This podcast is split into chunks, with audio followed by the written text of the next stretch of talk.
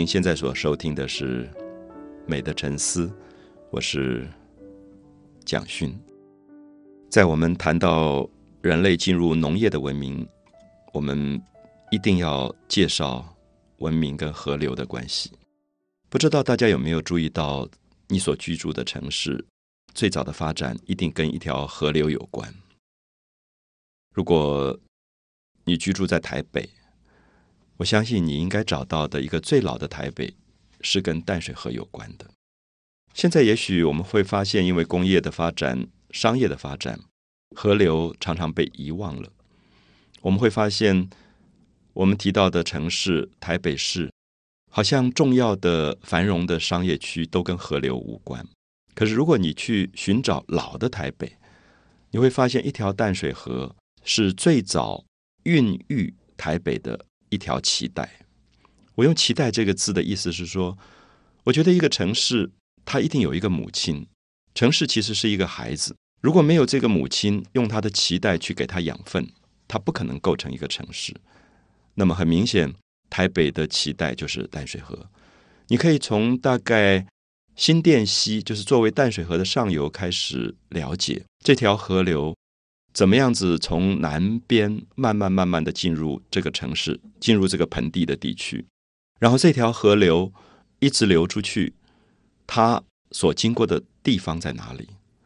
我相信很多人知道，台北市有一个非常旧的、非常老的一个繁荣的商业区，叫做万华。那么万华这个地区，好像听起来是一个。曾经商业非常繁荣，那边有龙山寺，有很多的夜市，很多的商店街都在那个地方，所以它是曾经是台北市作为跟河流关系最密切的时刻的一个繁华的市镇。我们称这个市镇叫做河港，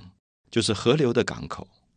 它最早的名字不叫万华，叫做 Manga。我们现在写成孟甲的这个字。用 manga 这个发音，它是平埔族的语言，它不是汉族的语言。平埔族的语言称 manga 是说，平埔族当时的少数民族有一种船，独木舟，这种船叫做 manga。所以做生意的话，要靠这个船把货物运来，然后这个船聚集最多的地方就是一个港口，有一个码头，所以那个地方叫做 manga。所以它从这里开始发展起来。所以如果我们找到了这个地区，找到了这个地名。我们就可以了解到，最早所有外地来的货物，我所说的外地的货物，可能是中国沿海运来的货物，瓷器啊，或者是一些食品啊，或者是一些呃各种的这种不同的农作物啊，从海洋运进来，也可能是更远的地方，比如说南洋的香料也运进来。那么这个船要怎么走？我们知道这条河流从南往北一直流出去。它最后的出海口就是我们今天所谓的淡水。那我们在淡水这边看到这个出海口，如果大家去找，大概在十九世纪后期的老照片，你会发现这条河上还都是帆船的，有各种的船只来往于这条河流，所以货物就从这个淡水的港口上运进来，船一直可以上溯，就是往上游走，一直可以停在我们所说的万华跟芒嘎。所以这个 Manga 为什么会变成繁荣的商业区？因为所有的船停在这边以后，开始下货，货物下来以后就批发到所有的商店。所以大家要买东西最方便的地方、最便宜的地方都会在万华。所以我们可以看到，这是早期的河流构成这个城市的一个一个形态。所以可以想象，在十九世纪的时候，万华作为一个淡水河的河港城市，它也就是最早的所谓台北。它就是最早的台北城，可是不幸的是，这个河流可能越来越淤浅，越来越淤浅，船进不来了。那么最后船只能停在更为下游的地方，然后用小船接驳去把货物运到万华跟芒嘎。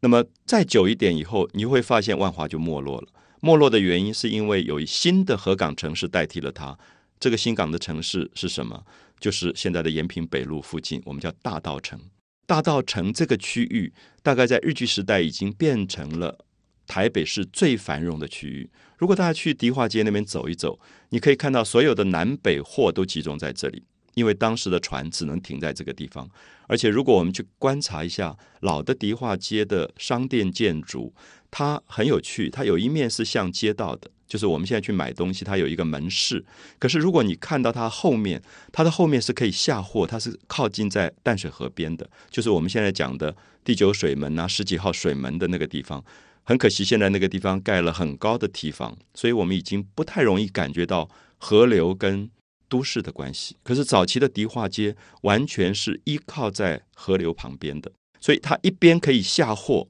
另外一边就可以把货物拿来跟大家做陆地的生意，那么它变成了陆地的货物跟水上的货物的一个交流的地方。那么后来因为这个地方慢慢繁荣起来啊，如果我们在延平北路走一下，我记得大概在我童年的时候，我们买衣服、买布、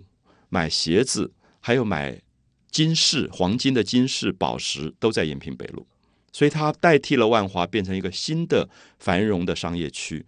那个地方甚至出现了。台北市最早的一家西餐厅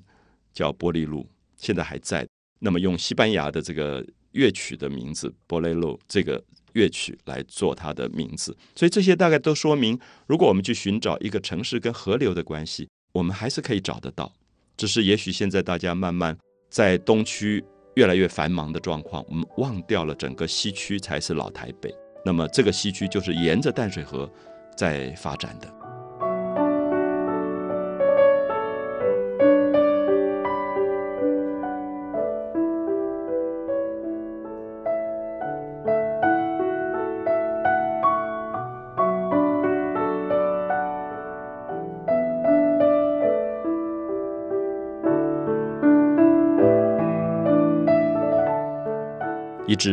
心愿，希望今天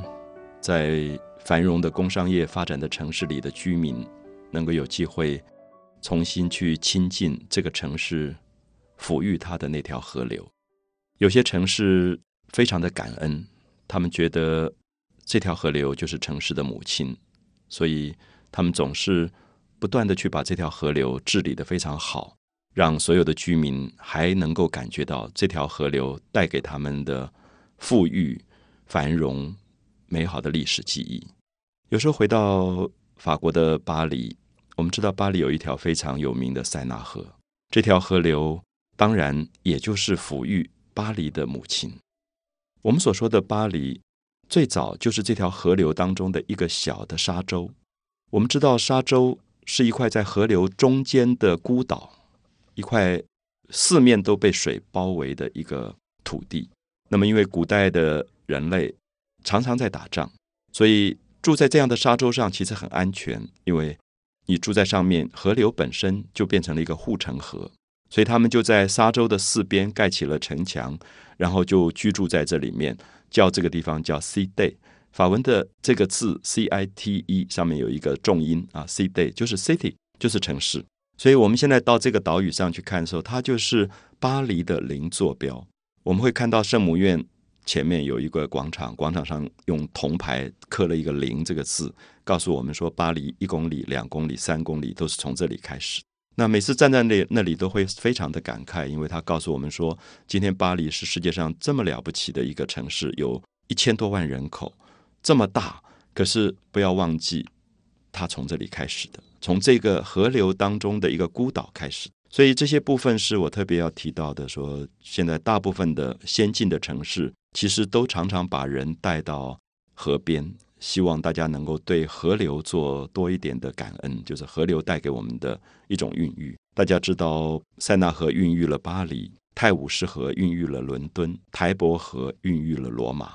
欧洲人很清楚他们的城市跟河流的关系。我们刚刚提到。我们自己居住的城市也有一个河流。如果我们是在高雄，我们可能会提到爱河；如果我们在台北，我们可能会提到淡水河。我们看到河流跟城市之间的关系是绝对不能够分割的。在我们刚才提到的淡水河，不断的把货物运进来形成的河港城市，第一个是 Manga 万华，所以那边有了龙山寺，有了夜市，有了非常繁荣的市集、商店、建筑。当它淤浅了之后，人类只好往下游移动，就到了现在的延平北路迪化街这一带的大道城。那么大道城已经是日据时代的繁荣的河港城市。然后当时不只是货物可以从河流里运进来，而且日本人修建了一个铁路在那个地方，所以那个地方有一个站，我们叫做双连。它是连接着水路跟陆路的货物，所以才会有了双连这样的名称出现。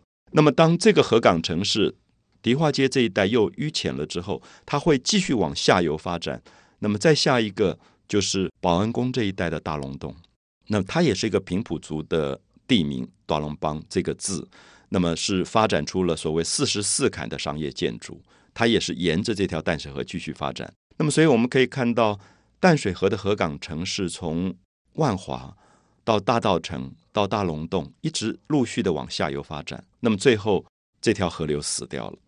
它不能够再扮演运输的功能，船只不再走这条河，大家把所有的脏东西、废水排放在里面，这条河流完全死掉。然后用高高的堤防把它围起来，我们忘掉这个城市有一个母亲。那么，所以我们会觉得这是一个对待城市母亲的不好的态度。那么，对于很多先进的城市来讲，会觉得。这样的一个薄情，对母亲的薄情，这个城市迟早会发生问题。这是为什么我们一直希望了解到，农业最早一定跟河流有关，因为这里面不只是刚才提到的商业的运输，还有就是灌溉跟灌溉的问题。所以早期的肥沃的农业土地一定在河流的两岸，因为它所有的农业的文化、人类的居住都必须跟饮水发生密切的这个关联。所以，如果从这一点来讲，我想我们不止反省我们自己居住的城市跟河流的关系，我们也可以把这个河流跟文明、农业文明的关系一直推推到距离现在一万年以前。我想大家都知道，人类最早最早的一个古文明在亚洲的西部，我们就称它为两河文明。这个两河文明是由两条大河构成的一个文明，一条是底格里斯河，一条是幼发拉底河。这两条河流形成了一个弯弯的像月亮一样的形状，所以在法国人最早去开挖这个地方的古文明的遗址的时候，给了它一个很美的法国的名字，就是用 croissant。croissant 这个字是我们现在常常用到，就是法国人早上起来吃的那个月月牙形的面包。我们有不同的翻译的名称。那么这个 croissant 这个字后来就是讲新月形的一种面包。那么他们就称这个两河文明的地方叫做 Croissant，那么而且是肥沃的 Croissant for d 了，所以他们就把这个法文最早翻译成汉字，我们翻译成肥玉月湾，一个非常肥沃的土地，像一个新月一样弯的形状。那么这个地方也就是我们一般讲的美索不达米亚啊，它是最早的一个河流文明构成的古文明，而且现在是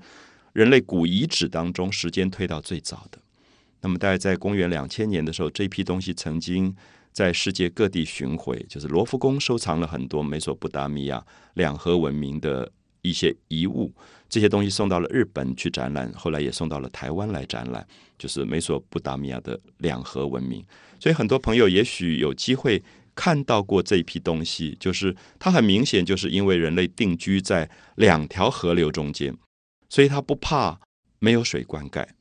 不怕天旱灾的时候，人会被饥渴饿死或者渴死啊！所以我们看到，这是很明显人类依赖河流居住发展出来的一种河流文明的形式，而他们定居在这个地方，创建了后来所谓最繁荣的巴比伦文化。从美索不达米亚的古文明发展到巴比伦，甚至后来的波斯，都跟这个两条河流有关，也就是我们现在讲的伊拉克这个地带。那么这些地带现在虽然在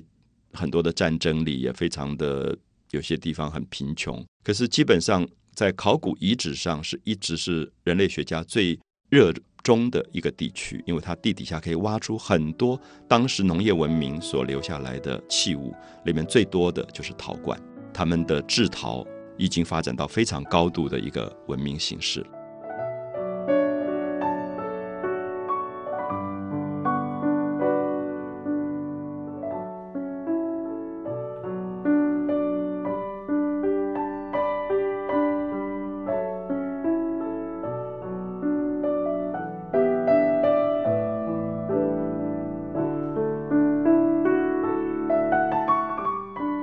提到美索不达米亚，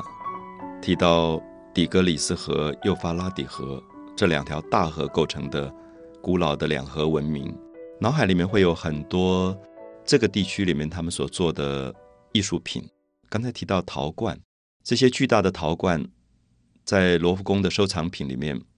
让人非常的惊讶，因为他们已经懂得上面用很漂亮的化妆土去做彩绘。他们把河边很多的一种鹭鸶类的鸟，鹭鸶的脖子很长，然后脚也很长，是一种在河边的水鸟。他们把这种水鸟把它拉成图案，画成一条一条的线，装饰在陶罐的整个的颈部。所以有时候看到早期的这些人类，因为在农业的稳定生活里，生活非常的富有，因为农产品的这个收获使他们可以过一个很温饱的日子，他们就开始懂得去在陶器的表面上画出非常美丽的图像出来。所以我们特别看到农业民族的艺术创造力比狩猎时代、游牧时代要高很多，是因为它比较悠闲。我们也知道审美一定跟人的悠闲有关。如果你的温饱还没有满足，你很少会考虑到美这件事情。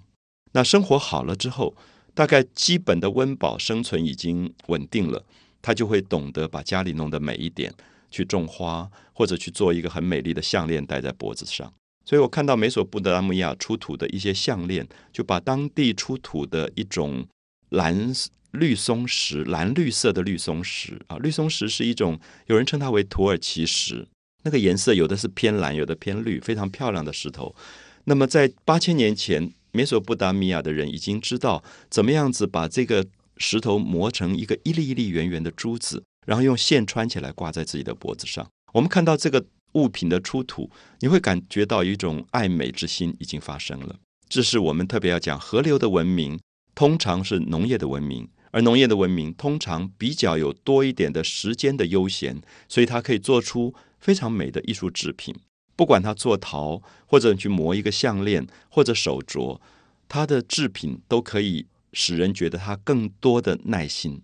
啊，我们一直在强调耐心，这个耐心是只有在河流旁边的农业民族慢慢会发展出来的东西。那我们也从美索不达米亚的两河流域的古文明开始知道，世界上几个最古老的文明都是跟河流有关的。如果大家从美索不达米亚这个地方，继续往南发展，大概过了红海以后，我们就会碰到北部非洲一个最古老的文明，就是埃及。如果我们去研究古埃及的文明，你会发现，就是一条尼罗河长达五千公里以上，构成了一条尼罗河的文明。所以我好几次去埃及的时候，我们就会发现，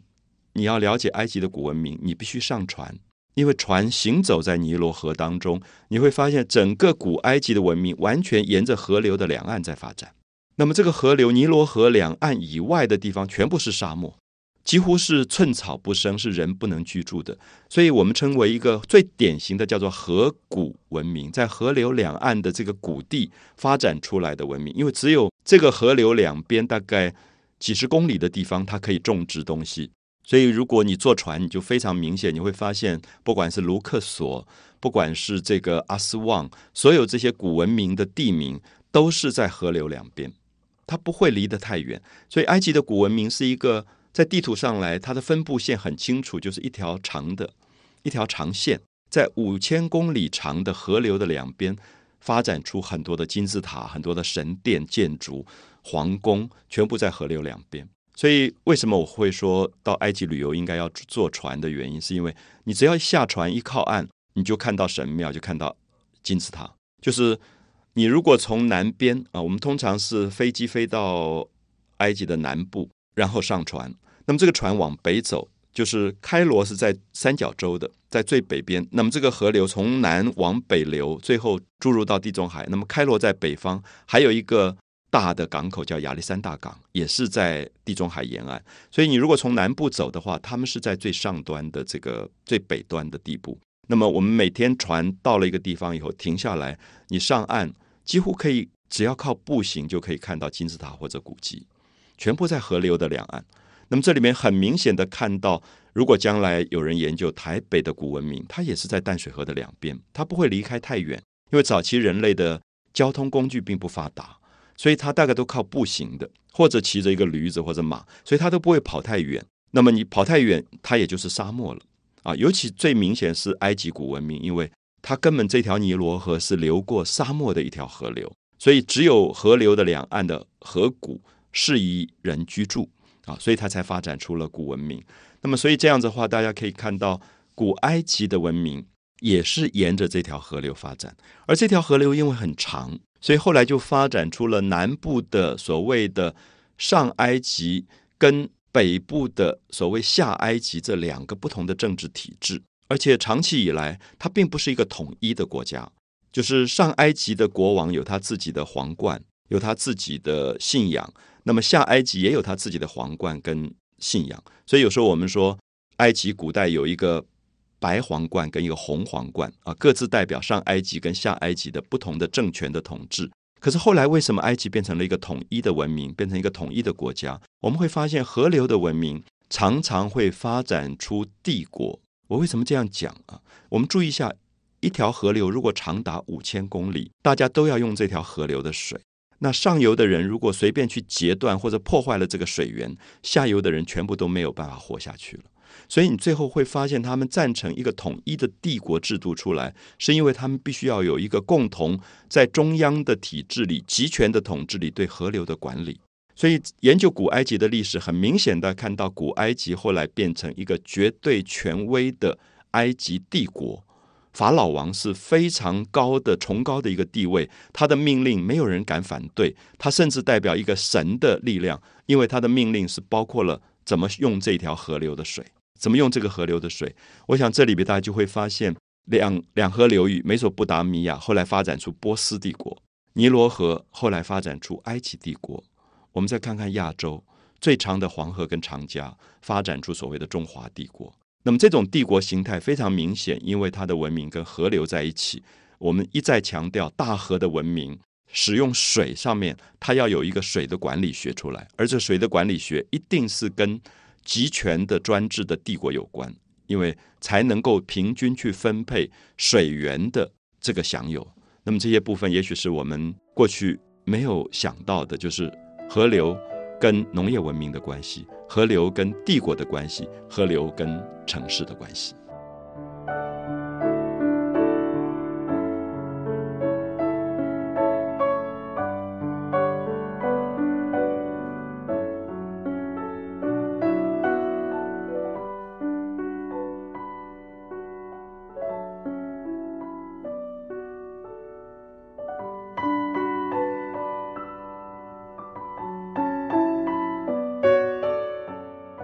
谈到大河的文明，这个大河往往一流都是上千公里的。我们提到了美索不达米亚的两河文明，我们提到了最典型的埃及的尼罗河的文明，我们也提到了亚洲的黄河跟长江。也许我们还应该要加进去一个四大古文明的河流文明里不可或缺的，就是印度的恒河文明跟印度河文明。去过印度人都知道，一条恒河。到今天还是印度人的母亲。我到印度去的时候，在瓦拉纳西，也就是汉文翻译成鹿野苑这个城市，上了船，行走在恒河上。你可以看到，在日出的时候，所有的人抱着新生的婴儿到河边里面去为新生的婴儿去洗礼、去沐浴，祝福这个婴儿的诞生。我也看到所有的青年人、中年人围着一块布。浸泡在河流里，对着刚刚升起的黎明的初日进行瑜伽式的礼拜。他们会觉得这条河流是他们生命的泉源。然后人在临终的时候还没有去世，就会被带到恒河的岸边，放在恒河岸边等待死亡的来临。那么很多的尸体在恒河的岸边，用木头架在那个地方，构木为床，然后就把尸体放在木架上，用很多的花去装饰它。然后经过了仪式的哀悼、诵经之后，就放火燃烧。所以你在恒河上看到一堆一堆的火光，全部是烧尸体的火光。然后这些尸体在烧完之后，剩下的残断的躯体就推到河里，就随水流去。我在我的船边看到了很多的尸体，里面有人的尸体、有猫的尸体、有狗的尸体。也许跟我们的习俗非常不一样，可是我们可以很清楚看到，恒河是印度的。生之河流也是死之河流，生死都在这条河流里。所以，我想，当我去了解几个古老的文明跟河流的关系的时候，我发现这些河流到今天，他们还发生这么强大的从灌溉、运输到哲学上的意义。我所说的哲学是，河流构成了一种川流不息。我不知道大家有没有感觉，当我讲川流不息的时候，川流不息指的不只是河流本身，甚至也是时间。我们希望一个永续的生命。我们讲永续的生命的“永”，这个“永”这个字从“水”这个字发展出来的，河流才能够永远。所以，古老的这些文明都开始因为懂得观察河流，懂得了解河流的变化，懂得运用河流，最后发展出一种智慧。大家一定不会忘记，孔子常常坐在河边观看河流的流水，然后他发出很深的感叹说：“逝者如斯乎？不舍昼夜。”逝者是讲逝去的时间，他觉得时间一直过去，不是就像水吗？啊，逝者如斯乎？就像这个水啊，不舍昼夜，不管白天晚上，这个时间都在一直流过去。所以，孔子对于河流的感叹，其实是对于时间的感叹。那么，我们也可以看到，老子也曾经讲过，说“上善若水”。他说：“你如果问我世界上有什么东西是最善良的，有什么东西是道德上最具备善的德性的？上善就是上下的上，善良的善啊，上善若水。”他说。其实没有比水更善良的东西了。上善若水，为什么他说上善若水？下面他的注解说：水善，因为水这么善良，它利万物而不争，它可以滋养所有的万物，它可以让所有的生命受到水分的滋润而生长。可是它永远不争。为什么说水不争？因为水永远往最低的地方流。当人类都在努力的去争上游、去争往上走的时候，水。可以甘愿于往下去渗透，所以这些是古老的文明，不管是孔子也好，是老子也好，他们在观察河流的过程当中，发展出了很多对人的伦理、人的道德的一种赞美。所以，我们也希望人类古老从河流里面得来的文明的经验，在今天因为工商业来临，很可能河流慢慢被遗忘了。河流被遗忘以后，河流遭受到谋杀。啊，很多人用这么强烈的字眼说人类谋杀了河流。所谓谋杀的方法，就是把所有的废物、脏东西、所有的这些东西都排放到河流去，而这条河流变成了一个被谋杀的状况。所有的鱼虾不生，所有的水草植物不生。可是我们忘记，我们今天还有多少生存的条件，其实要依靠这条河流，不能完全没有这条河流。所以，当我去观察。埃及古文明跟尼罗河的关系，观观察印度古文明跟恒河的恒河的关系，观察中国古文明跟黄河、长江的关系的时候，其实会重新思考到这个河流今天如何被善待的问题。我们都听说过中国的古文明最早沿着黄河在发展，它的上游在甘肃这一带。我们在兰州这附近看到非常多的古文明遗址，所谓的马家窑这一带的古文明。做出非常美的陶罐，上面画出非常美的彩绘。我们也发现，很多人认为甘肃这一带黄河上游的古文明是跟夏禹王的夏的文明有关。然后慢慢的，你沿着甘肃下来，就到了陕西。我们看到陕西发现了半坡的遗址，半坡的遗址也代表一个七八千年前的古文明，它也可以制陶。然后接着又从陕西发展到更下面地方，就是河南的庙底沟文化，也发现了很多遗址。甘肃、陕西、河南都变成了中国古文明最重要的遗址发展的区域。尤其是河南，我们看到后来的商代的文明就从河南发展出来，变成非常丰富的一个创造的地区。可是，也许大家都知道，到了中国的后期，它的历史上黄河泛滥变成非常大的灾难。那黄河为什么泛滥？人类如何不断的防堵这条河流，用堤防去把它越围越高，越围越高。有一天它会反扑，它所有的河道被人占有，它被剥削，没有得到好的正常的疏解的管道，最后它就变成泛滥的原因。所以，我想，也许我们从这里可以看到河流跟所有古文明之间这么密切的关系。我再一次提醒所有的研究古文明、对古文明有兴趣的朋友。河流是所有古文明的母亲，河流是所有城市的母亲。怎么样善待这个母亲，也许是今天重新要深深反省的一个课题了。美的沉思，我是蒋勋。